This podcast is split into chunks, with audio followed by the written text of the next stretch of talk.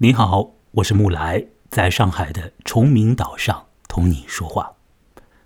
如果你竟然有缘认识一只狐狸，并且这个狐狸还有一些特殊的能力，那么请珍惜这段关系，莫要惊慌，因为一般而言，狐狸会善待你的。这种狐狸对人的友善，多次的出现在《聊斋志异》里面。在今天这个夜晚呢，我要同人在广州的黄文杰来聊蒲松龄的《聊斋》之中的，呃，有关于狐狸与人的关系的故事。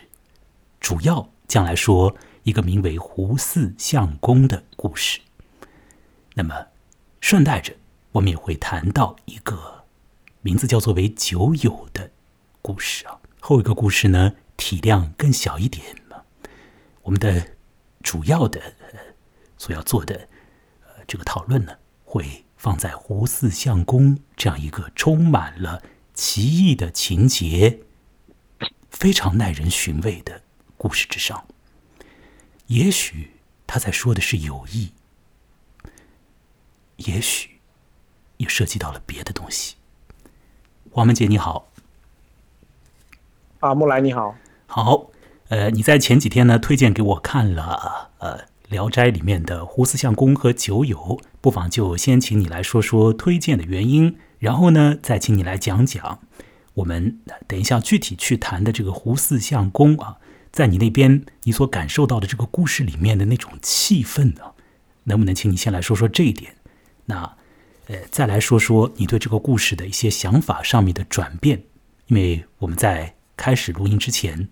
事实上已经聊了差不多一个钟头，然后呢，我在这个预聊的过程之中，其实有很多我们呃这个想法上面的一些思路啊变得更加清清晰了一些啊，嗯，也许在这个部分也可以请你来说说这个认知上面的一个转换的一个过程，还有就是这样的一个清代人的故事与当今的一些连接，在你看来好吗？也许要请你说的内容有点多，呃。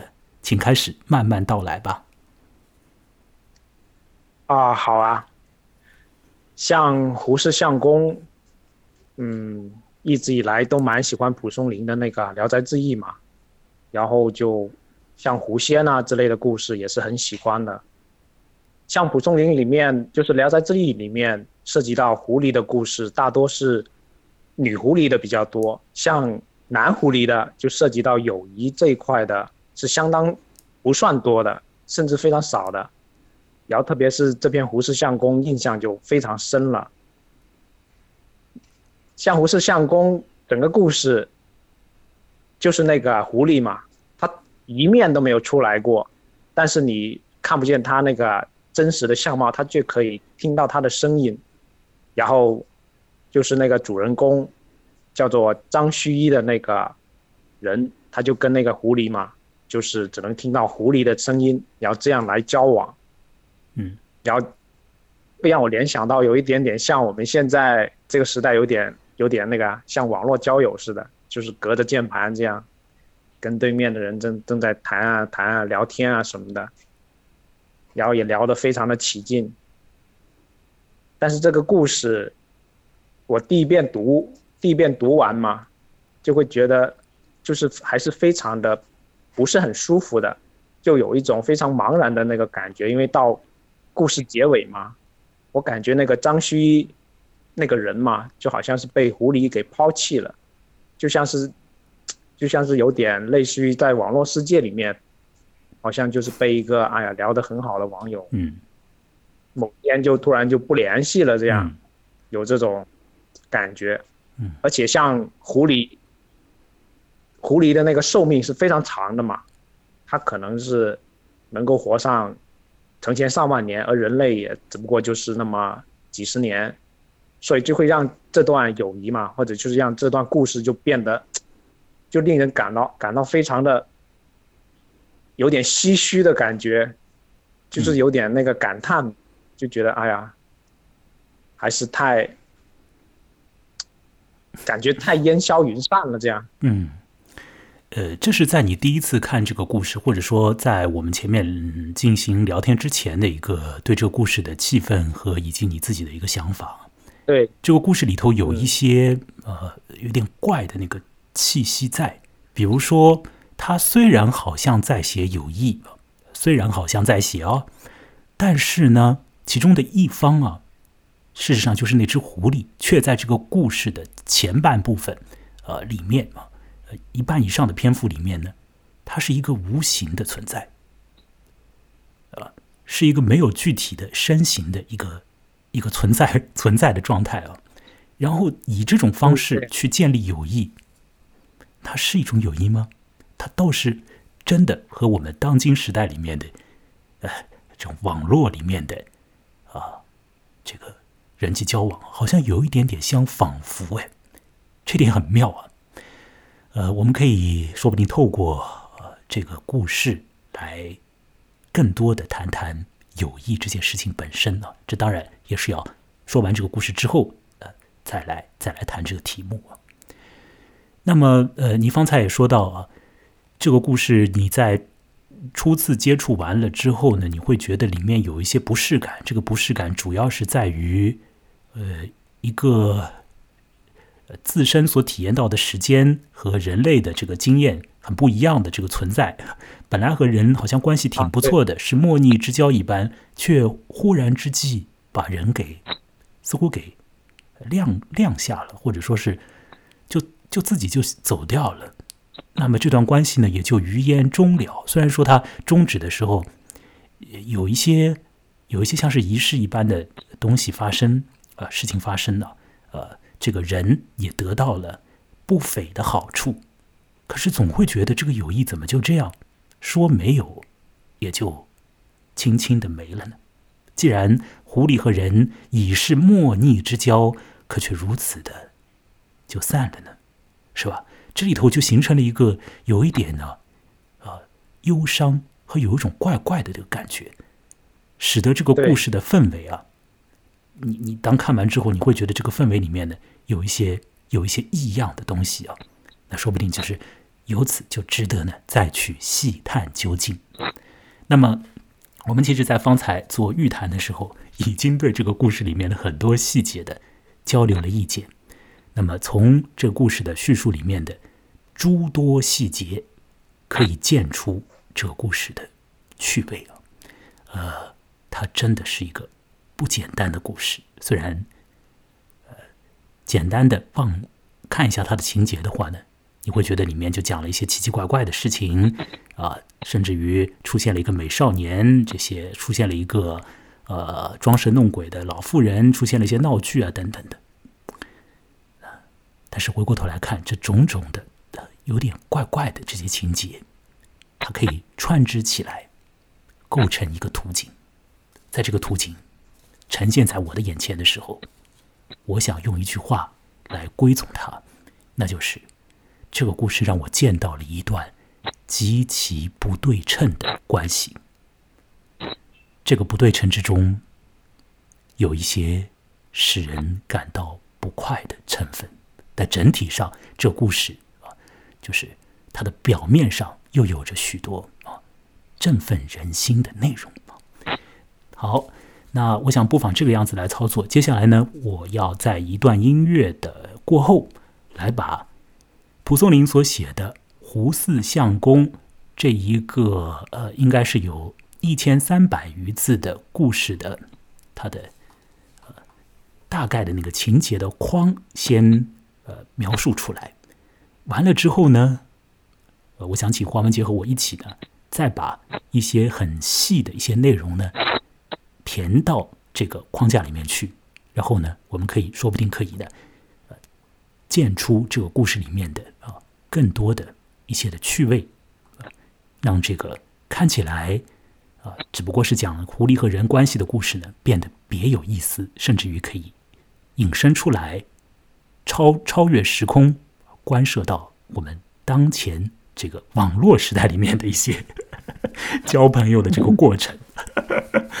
嗯，好不好？那么好，我要来放音乐了。这个音乐呢是日本的作曲者喜多郎的音乐，大概音乐会放嗯，半分多钟时间，然后我来讲讲胡四相公的情节框架。《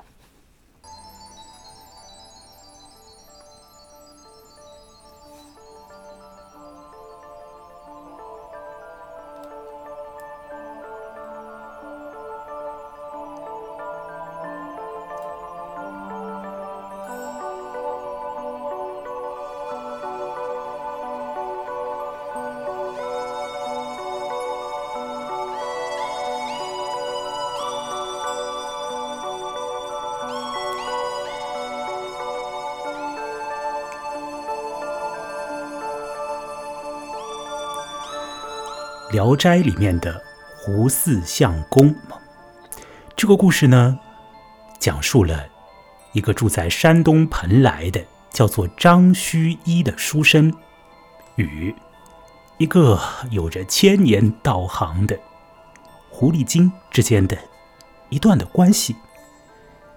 在这故事的最初，人与狐狸相识，而后，呃。出现了一段像是闹剧一般的插曲。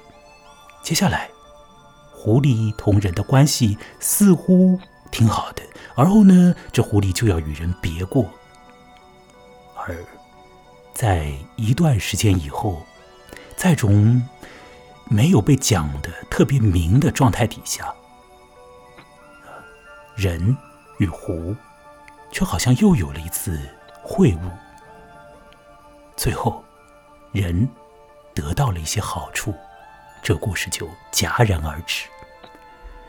这个故事在被叙述完了之后，蒲松龄没有对他做出评议。呃，或许你知道，在《聊斋志异》里面的有一些故事的底下呢，蒲松龄会化身为一个叫做易史志的人，对他自己的故事做一些评点。而对于这么一个叫做胡四相公的故事，易史志、易史士啊，拒绝出场，拒绝置评，这就使得这个故事里面的意味啊，更加的恍惚和可寻味，也给予我们现代人去看这个故事，留下了很多解读的空间。好，那么接下来我就要来讲狐狸与人如何相见，如何发生。一些闹剧，狐狸又怎么样离开？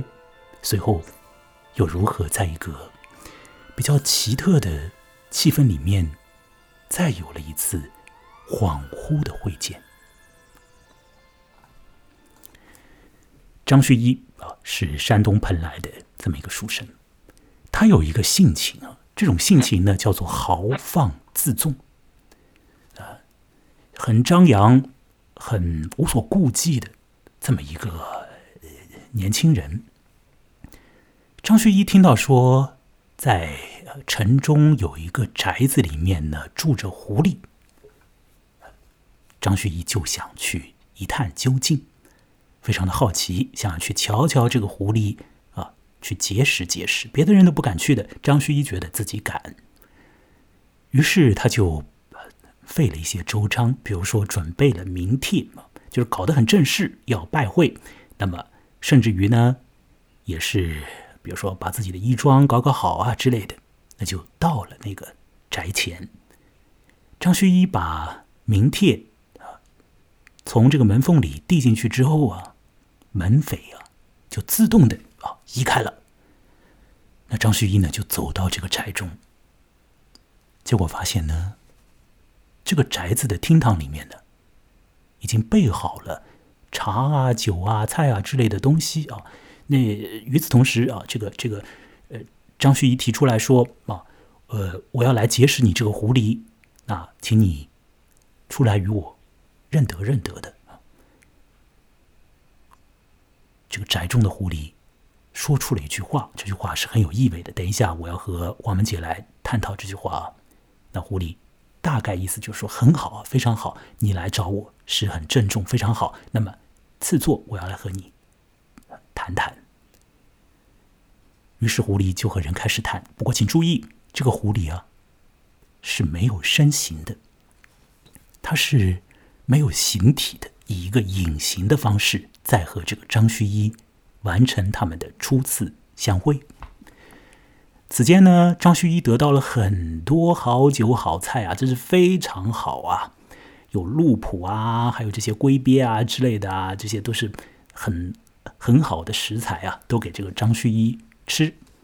那也有呃，像是一些侍应者，就是像是一些呃服务员一样，在那里去端茶送菜的。那好像呢，这个狐狸那边呢，不只有一只狐狸，还有一些小狐狸。在在那边忙忙碌碌的去服侍这个张旭一。张旭一觉得说自己要喝茶了，他就感觉哎，真的来了一碗这个一盏茶，递过来了。张旭一想，这真是好极了啊！我的意念到了，这个事情就成了。这狐狸厉害，他好像懂得人的心意一般的。好，这就是狐狸和这个。张旭一认得了，这是这个这个故事的第一个小节。到了这个故事的第二个小节里面呢，出了闹剧。怎么回事呢？张旭一啊问那个呃狐狸啊，那时候他们已经认得了一段时间。张旭一问那个狐狸，说是呃他听说啊，这个城中啊有一个老女人会呃装神弄鬼一般的，说他自己的家中呢。有一只狐仙，有一只狐神，那他就用这个说法呢，来去好像是骗人呐、骗钱啊这样的这个感觉。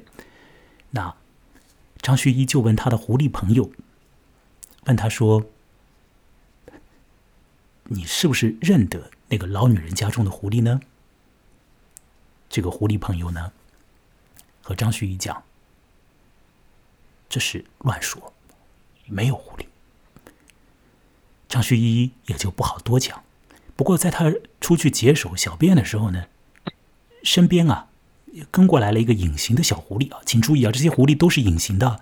这个小狐狸呢就跟张旭一讲啊，他说：“哎呀，我我我倒是真的很想很想去看看那个呃别家的狐狸长什么样，呃，要不请你呢跟我家的主人啊再去呃再去请托请托请托啊，我就随着你一起去看看那个老女人家的狐狸。”张学一回到了席间，就向啊那个啊狐狸去再三的请托。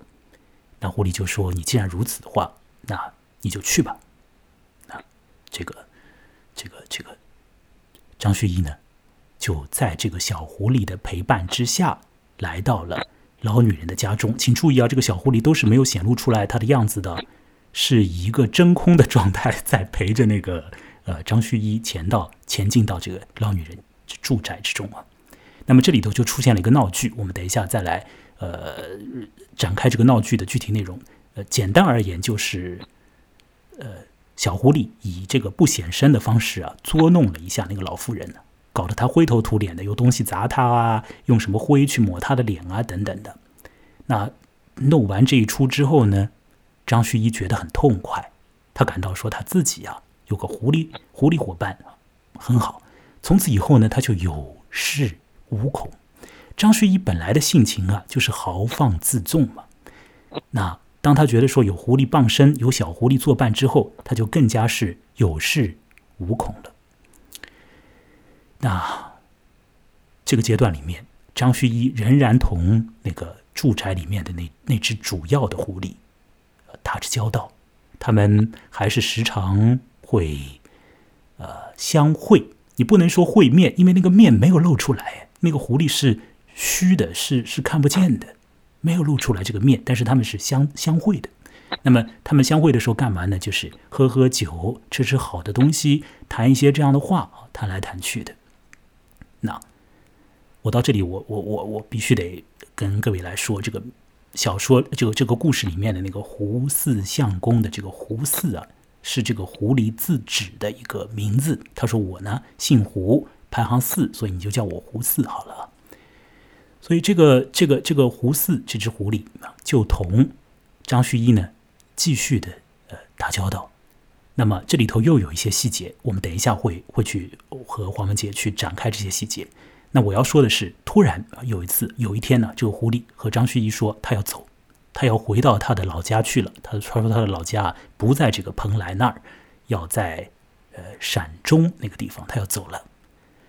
狐狸走之前跟张旭一说：“你一直想要看我的颜面吗？你一直很好奇这一点吗？那既然，呃，本狐狸已经和你有过很长久的这个交往，那就让你来看看我的脸。那这样子的话呢，以后你就可以认得我。那这个狐狸呢，就以一种方式啊，让那个张旭一见到了狐狸的人形的样子。这个地方，狐狸显露出来的是一个呃。”非常美丽的这个少年的样子，衣冠楚楚、眉目如画的一个样子。这个地方非常有趣啊！等一下，我要和黄文杰去谈这个细节，这个细节非常非常有趣。那狐狸显露出来这个状态之后呢，他就转瞬之间呢，又恢复到了虚无之中。这个状态只是一闪就过去了。随后，张旭一和狐狸就继续饮酒。那当夜。应该就是张旭一和那个胡四，叫做胡四的狐狸的最后一次畅饮了。那狐狸胡四就用了大杯的那个酒啊，请张旭一啊劝就劝他喝啊，喝到非常痛快的时候呢，这个狐狸又掌着灯啊送走这个张旭一。隔天，张旭一再去探访那个屋子的时候，发现那个屋子已经完全的冷落掉了，狐狸走了。胡四走了，跟随胡四的那些小狐狸，显然也已经，也已经没有了，不知去向了，去去山中了，大概是，总而言之消失了。随后，这个故事就来到了它的最后一个小节，最后一个部分，那是隔了一段时间以后，在一段时间之后，张须一这个人的。兄弟考中了功名，到了山西那儿呢，去做官去了。而张须一这个书生呢，他却是一无所得，他在功名方面啊无所得。那既然兄弟已经为官，那他这个张须一就想去从兄弟那儿呢得一些好处。蒲松龄讲这个张旭一呢。是愿望颇奢，他有很多很多的想头啊，想从兄弟那里得到不少的东西。可是，当他风尘仆仆到了呃这兄弟围观的地方之后，却是一点都不顺心，什么东西都没有得到。那个时候，张旭一就特别的不痛快啊，在路上啊。不断的叹息啊，如同像是死了人一样的那种不痛快、难过啊，呃，怨言的很多。那接下来出现了啊，出现了一位实质上是故人，出现的是一个骑着青驴的少年。让我再来放一放西多郎的音乐，然后在这个音乐之中，我告诉你最后这个故事的那个。有点恍惚的情况是如何？有一个骑着青驴的少年来了，跟在张旭一的身后。张旭一回头去看，就看到了那个少年骑的马也很好看，少年的义气也是十分的好啊就和这个少年谈话。少年感到这个张旭一显然是不快乐。就问原因，张旭一就以实相告，少年就加以慰藉。这两个人就这么同行了一点点的路，不多的路啊，同行了一点点的路，来到了歧路，这个路要分叉了。少年就拱手道别，同时少年讲：前头有一个人。那个人呢，要给你一件物品，那是你的故人，你以前所打过交道的一个人要给你的一件物品，就请你笑纳。然后这个少年就策马摇去，不知去向了。张旭一觉得很莫名其妙啊，怎么回事？他就又独自走了一会儿之后呢，见到了一个。老头，这个老头拿了一篮子东西，跑到了马前面来，张旭义的马前面来啊，跟这个张旭一讲：“胡四相公径至现身。”那时候张旭一才恍然顿悟，他打开那一篮东西一看，里头是一篮白银。再回过头去要看那个老者，老者不知所往。整个故事于此终了。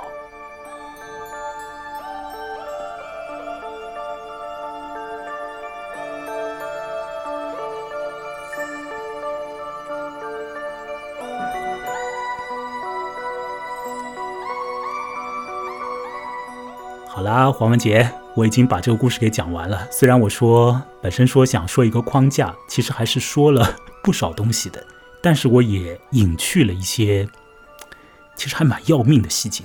我相信你已经感觉到我说的是什么意思啊。比如说那个狐狸显身的那个时候，其实还是蛮有名堂可说的。我把那个地方呢故意的呢暂时的按下，我想等一下我们可以详加讨论的。呃，黄文杰，你在吗？嗯嗯，在。我把这个故事说完了，你觉得张旭一和狐狸之间的这这段友谊，你可以来谈谈怎么回事吗？嗯，怎么会突然把他给抛开了？这只狐狸是不是有一些有一些他的一些想法？而那个想法是那个人所不知的。狐狸并不是一个薄情寡义的狐狸，绝对不是啊。虽然说，是的，他和那个人道别了，并且基本上是永别。虽然还给了他一次机会哦，还有了一次谋面的机会，但是我相信，当他给出了一篮白银之后，那就是此生不相见了。最后面对。为什么要放弃这么一个友谊关系呢？这里头有什么不对称的地方吗？请你来大概说说。请讲。嗯，像前面之前哦，自己读下来的时候，只是觉得张虚一这个人的话，他是很外向又很容易受挫的那种类型的人。嗯。然后他可能又有点炫耀嘛，就那个时候就借助狐狸的一些本事，就有点有恃无恐嘛，又觉得他有点炫耀，就感觉他可能性格是不是有点乖张？然后后面他的兄弟就做官之后，他又去求他兄弟，感觉他还是有点向外求的人，但是跟自己兄弟关系好像也没怎么处好。嗯，然后等到后面跟你讨论之后，我觉得张旭。他可能还是不是很懂得友谊的那种人，但是他碰上了一个非常懂友谊的一个狐狸。嗯，嗯，我想这样说：张旭一在这个故事的从始至末都没有表现出来，如同一个古时候的那种君子风范的姿态。虽然说他在一开始拜会那个狐狸的时候是郑重其事、心里如仪一般，准备好了名帖啊等等的，不过这个好像也就是一种很外化的一个很刻意的行为，对一种这是徒有其表的，为了去引出你这只狐狸，我才这样子来。他潜藏着的是一种好奇之心，而非与这个狐狸真正的结友谊的这个心思。并且在这个好奇里面呢，也有着这个逞强斗狠的心理啊，在在朋友跟前可以显示出来，本人不怕啊，不怕这个狐精妖怪，就去见了。那么随着这个故事的继续进展的话呢，我觉得没有任何地方显示出来这个张旭一有什么好的，一点都没有。而这个狐狸之好啊，却是因着这个张旭一的不怎么好。反而被反面的交代了出来。我们来看看这个张旭一如何的不好，而这种他的不好，是致使这个狐狸与他作别，后来又不忍心真的作别，再给他一次机会，或者说再要给自己一个机会去建立，看看这个友谊还能不能够存在，导致到最后完完全全的舍下了这颗心，舍下了这个交往的这个心思啊。那来看看这个张旭义是一个什么样子的人。那这个时候我们再来顺一下这个文章，啊，这个故事啊，可以来看看这个人的一些的性情，张旭义的性情。黄文杰，我必须得说，你那儿呢有一些杂音，呃，可能是信号的问题啊。那我 只能够祈愿这个杂音少一点。好，你还在吗？你还在啊？在的。嗯嗯。好，我刚刚已经讲过了。这个故事一开头与狐狸相会的时候，张旭一他并不本着要与这个狐狸建立友谊的这样的一个心理呀。他所有的心理是豪放自纵，无所谓，不怕。那么，并且呢，还使了一些伎俩啊，就是故意的去做了一些行为啊，让自己呢搞得很郑重啊。去见狐狸，使得你这个狐狸不见我也好像不好意思一样的弄得你，那这个狐狸呢也就与他相会了，或者说相识了，没有露面，而只是相识。在这个故事的第一节里面，就是这个狐狸与人结下了这个关联的这一节里面呢，狐狸说了一句很重很重的话。这句话呢，嗯，我们在方才讨论的，就是。事先做讨论的时候，也是讲了讲了好多。就是这个狐狸啊，对那个前来会他的这个张旭一讲啊，讲了一个成语，这个成语叫做“穷然足音”。我们不妨来认识认识这个成语啊，这是一个我们现如今基本上不会去谈的一个成语，它是很重的一个意思。“穷然足音”这个“穷”字啊，呃，我我们基本上也不用的。上面呢，这个是上下两部分啊。上面那个部分呢，是 有一个相声演员叫冯巩，那个 冯巩之巩。下头呢是一个足，就是脚的那个足啊。这个字念穷，它的意思呢是象声词，拟声的，就是这个脚步的声音。穷然足音来自于庄子，它的一个原初的意思是说，有人试图引入到一种。离开现实之外的一个虚境之中，他要去逃逸出去了，或者说他已经不想再在这个世间有什么样的这个留恋了，他就要隐退到一个地方去。那么，当这个人隐退到那个地方去之后呢，他觉得说好了，我已经和这个世间呢没有什么关联了，我隐在这里。可是呢，这个人啊听到了，啪嗒啪嗒啪嗒啪嗒，有声音来了。于是那个人就，在这个超溢出现实之外的那个人的心中，他就产生了一个很强烈、很强烈的欲望，那就是来者是谁啊？谁穷然足音的跟过来了？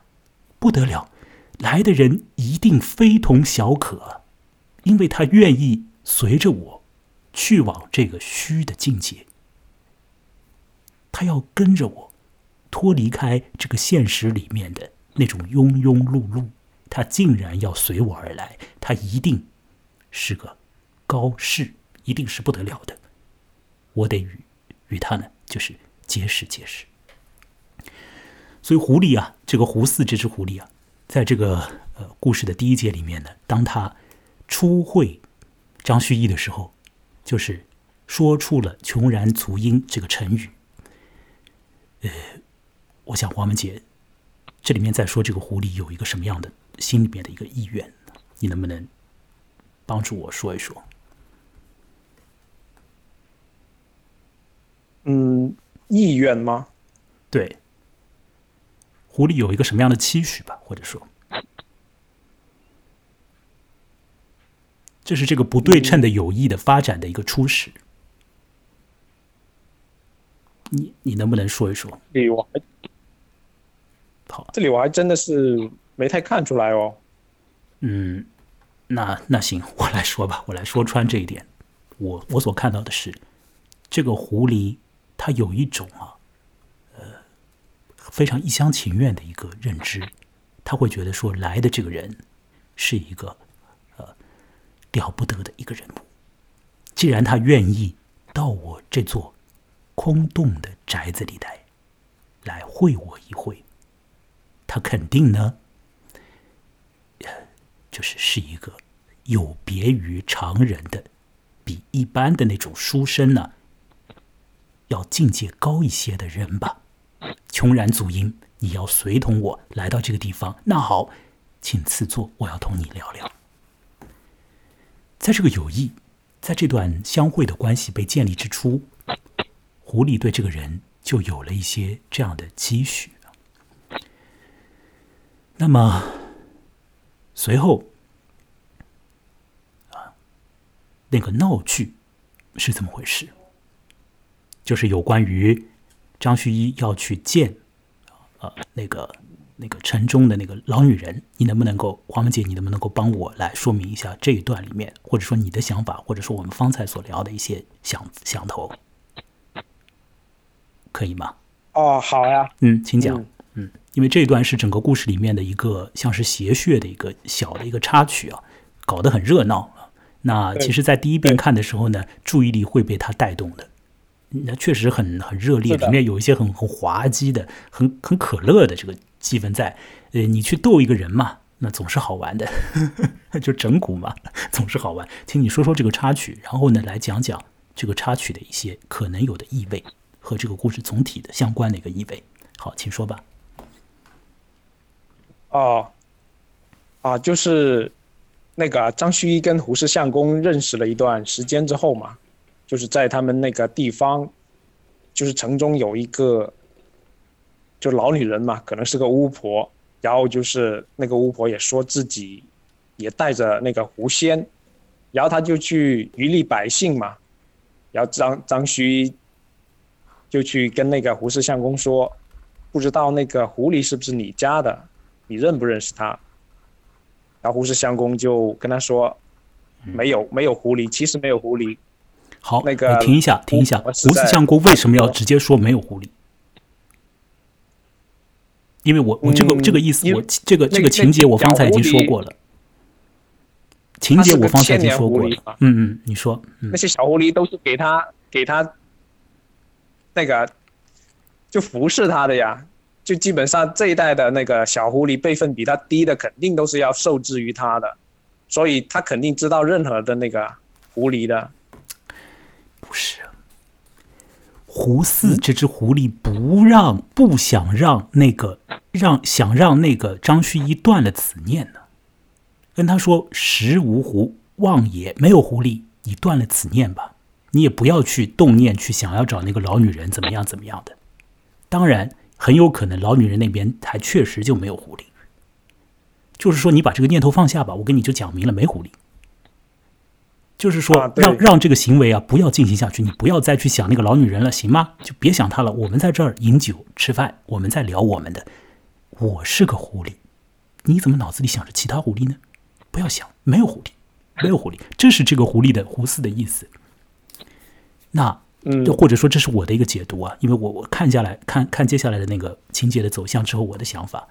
然后呢，那个胡四家中的那个小狐狸，道行浅的小狐狸，他忍不住，他想要去去玩玩。实质上倒也不是说要去看看老女人那儿究竟有无狐，因为自家的自家的这个主人，这个 千年狐狸已经讲了嘛，没狐嘛，那就应该是没狐的。可是这个小狐狸要去玩一玩，小狐狸要去出去散散心，要去。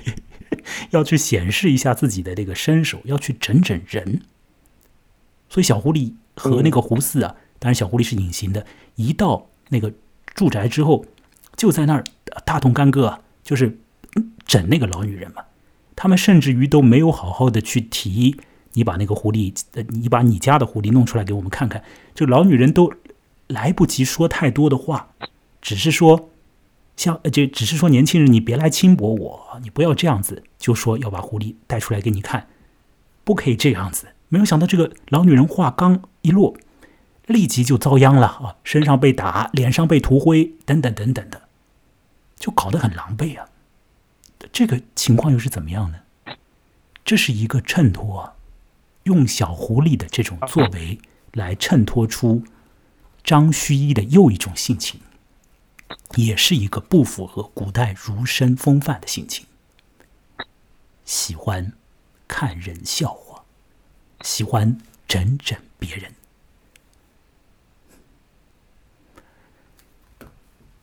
那这这个闹剧对我来说，我所看到的就是这样，它显示出来了两点，一个是叫做胡四的狐狸，希望和张旭一之间有具体的、单一的这种友谊的关系。希望张旭一，既然你有了我这只狐狸，别去想别的狐狸了。没有想到张旭一受不了，他还是要去想。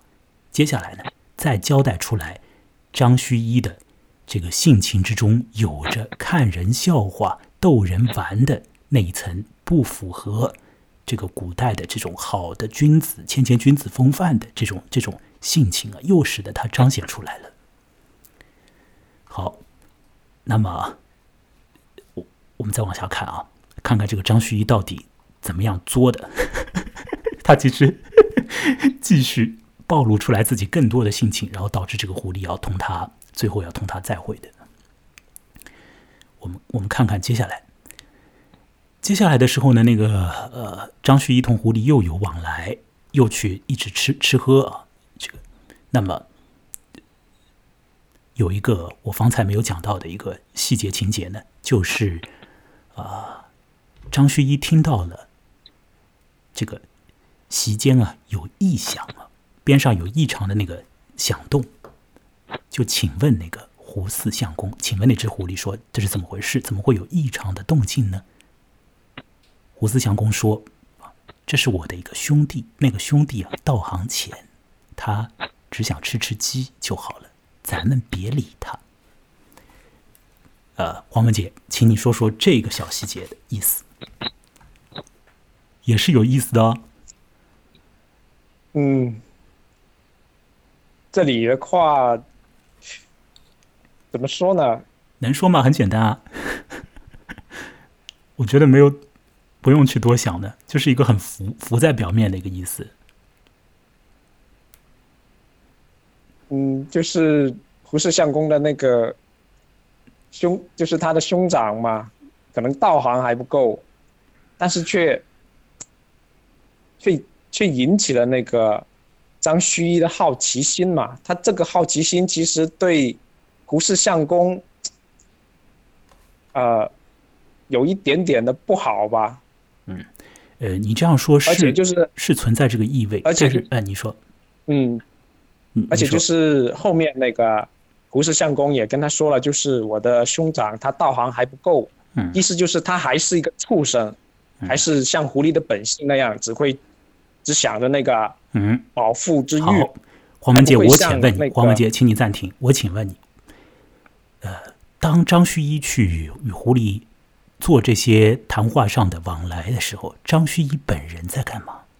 他是不是也在吃着好东西？对。你会不会觉得说，或者说我是这样认为的？其实，胡四相公这只狐狸，这只功力非凡的狐狸，这只懂得人心的狐狸，善解人意的狐狸，他在借由这件事情给张须一示警，跟他说：“你看，我有一个兄弟啊，他道行浅，只要吃吃东西便罢了。而你呢？你是不是也是只要吃吃东西就好了呢？你道行浅不浅？” 我有一个，我有一个狐狸兄弟啊，这个狐狸兄弟这个样子啊，我不理他，我们我我们咱别理他。但是咱怎么样呢？你怎么样呢？结果呢？嗯，很明显的啊，很分明的，就是我我认为啊，在这个故事里啊，张旭一是一点感觉都没有，他完全没有感觉到胡四有此意，他还是照吃他的啊啊！你有一个呃，你有一个傻乎乎的兄弟就算了啊，我就继续和你饮酒作乐，那我傻不傻不管。好，那接下来这个高潮要出现了。有了这个过程之后，这个狐狸跟张旭一说他要走了。到了这里，狐狸说要走了。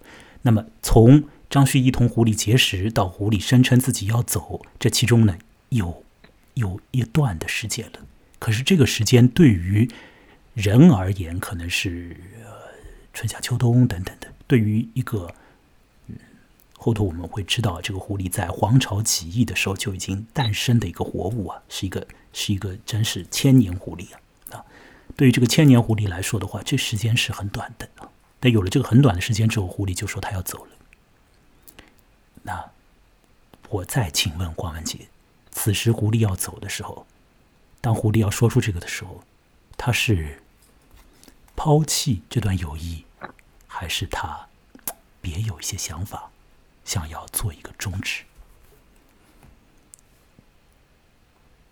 狐狸在这里还是，嗯，就是他还是有有那个期待的，就是打算那个跟张旭一见一面，然后又跟他说嘛，嗯，对，他日可相认了，对，就是后面还可以再相认。对，这个地方是整个故事非常非常妙的一个绝对妙的一个地方。我认为看到这里是非常非常妙的一个地方。我要说，整个故事的全部的叙述都很妙。有可能比较不妙的是去整老太婆的那一段，因为它就是一个呃，就是让你感官兴奋的。我想古人听到整老太婆那一段的那些呃呃那些文言呐，或者看到那些文字的时候，心里是蛮快乐的啊。整人嘛，挺快乐的，抹老太婆灰，踹她，什么砸她等等的，心里痛快呀。但是到了那个狐狸说要走的时候，那时候出现了一个隐微的这种很妙很妙的地方。狐狸是要走了，我想狐狸说他要走的时候，不是说他真的啊什么老家出事，不是这个意思，而是说他有点呢想要和这个张旭一隔开了，因为很简单，狐狸看透了张旭一的为人，从他们的结识之后的一点点走下来，张旭一他就是。没有显露出来，狐狸一开始的那个对于友情的一个预期。狐狸一开始的预期是穷然足音啊，有人尾随我到这如此一个隔空的地界来，此人一定是是一个异士啊，异乎寻常之事啊。我想狐狸的心声是有这个心声，没有想到呢，这个善解人意的狐狸，他其实洞悉了张旭一之心，觉得张旭一不过尔尔，不过他们也确实有了友谊。这种友谊使得狐狸既想走又不走。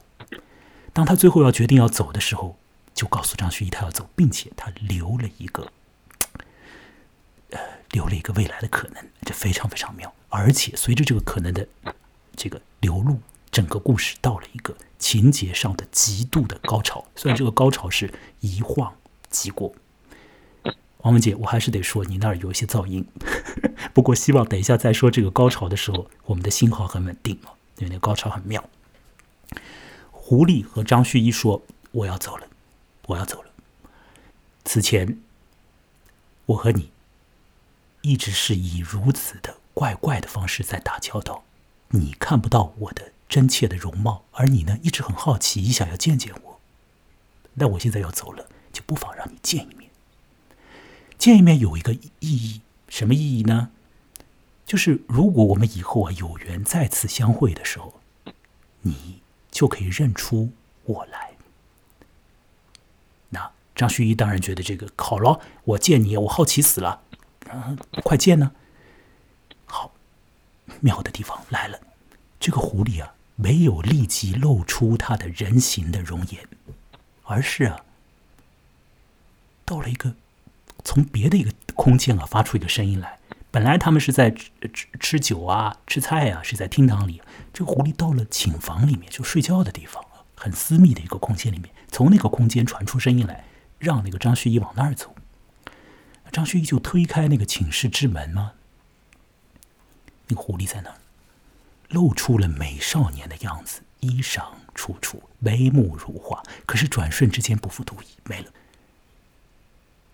狐狸在他的寝室里，在一个非常私密的空间里显露出美好的人形，是一个男的，一个少年的一个一个一个样子啊。那么，结果呢？很快就不见，不见之后呢？请注意这里头的一个非常妙的地方。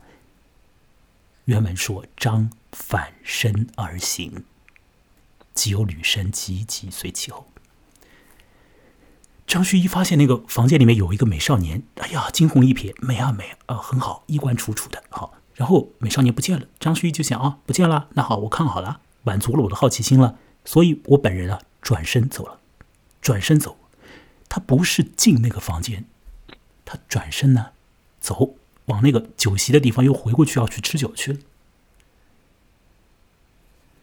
狐狸有可能在那个地方是有所失望的，有可能他会希望张旭一进前一步。如果他不希望张旭一进前一步，又何必到寝房里再请张旭一去一窥其样貌的究竟呢？可是张旭一，呃，你可以讲他是不解风情，也可以讲他是根本无子意。他确实就是想吃吃酒，或者说满足自己的好奇，要见那个狐狸，容颜一下，也就也就解开了心头迷惑，也就好了。所以就反身而行，而这时狐狸，哒哒哒哒哒跟着他来。想想看，这个故事一开头的时候，张旭一去见、去结识狐狸的时候，狐狸说：“穷然足英啊，我到了如此一个地界，你啪啪啪啪啪来见我，哎呀，穷然足英不得了啊，请坐，我要好好和你聊。”而到了和张旭一别过的时候，显露出真容的时候，却是狐狸跟在后面，咔咔咔哒哒哒哒跟在后面，可见这个友谊啊，这里头有非常大的不对称的。狐狸说：“那你见到了，你的心中的遗憾呢？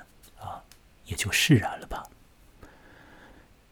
请多喝酒，离别嘛啊，也不要不开心，请多喝，喝到你喝醉为止，我再送你回去。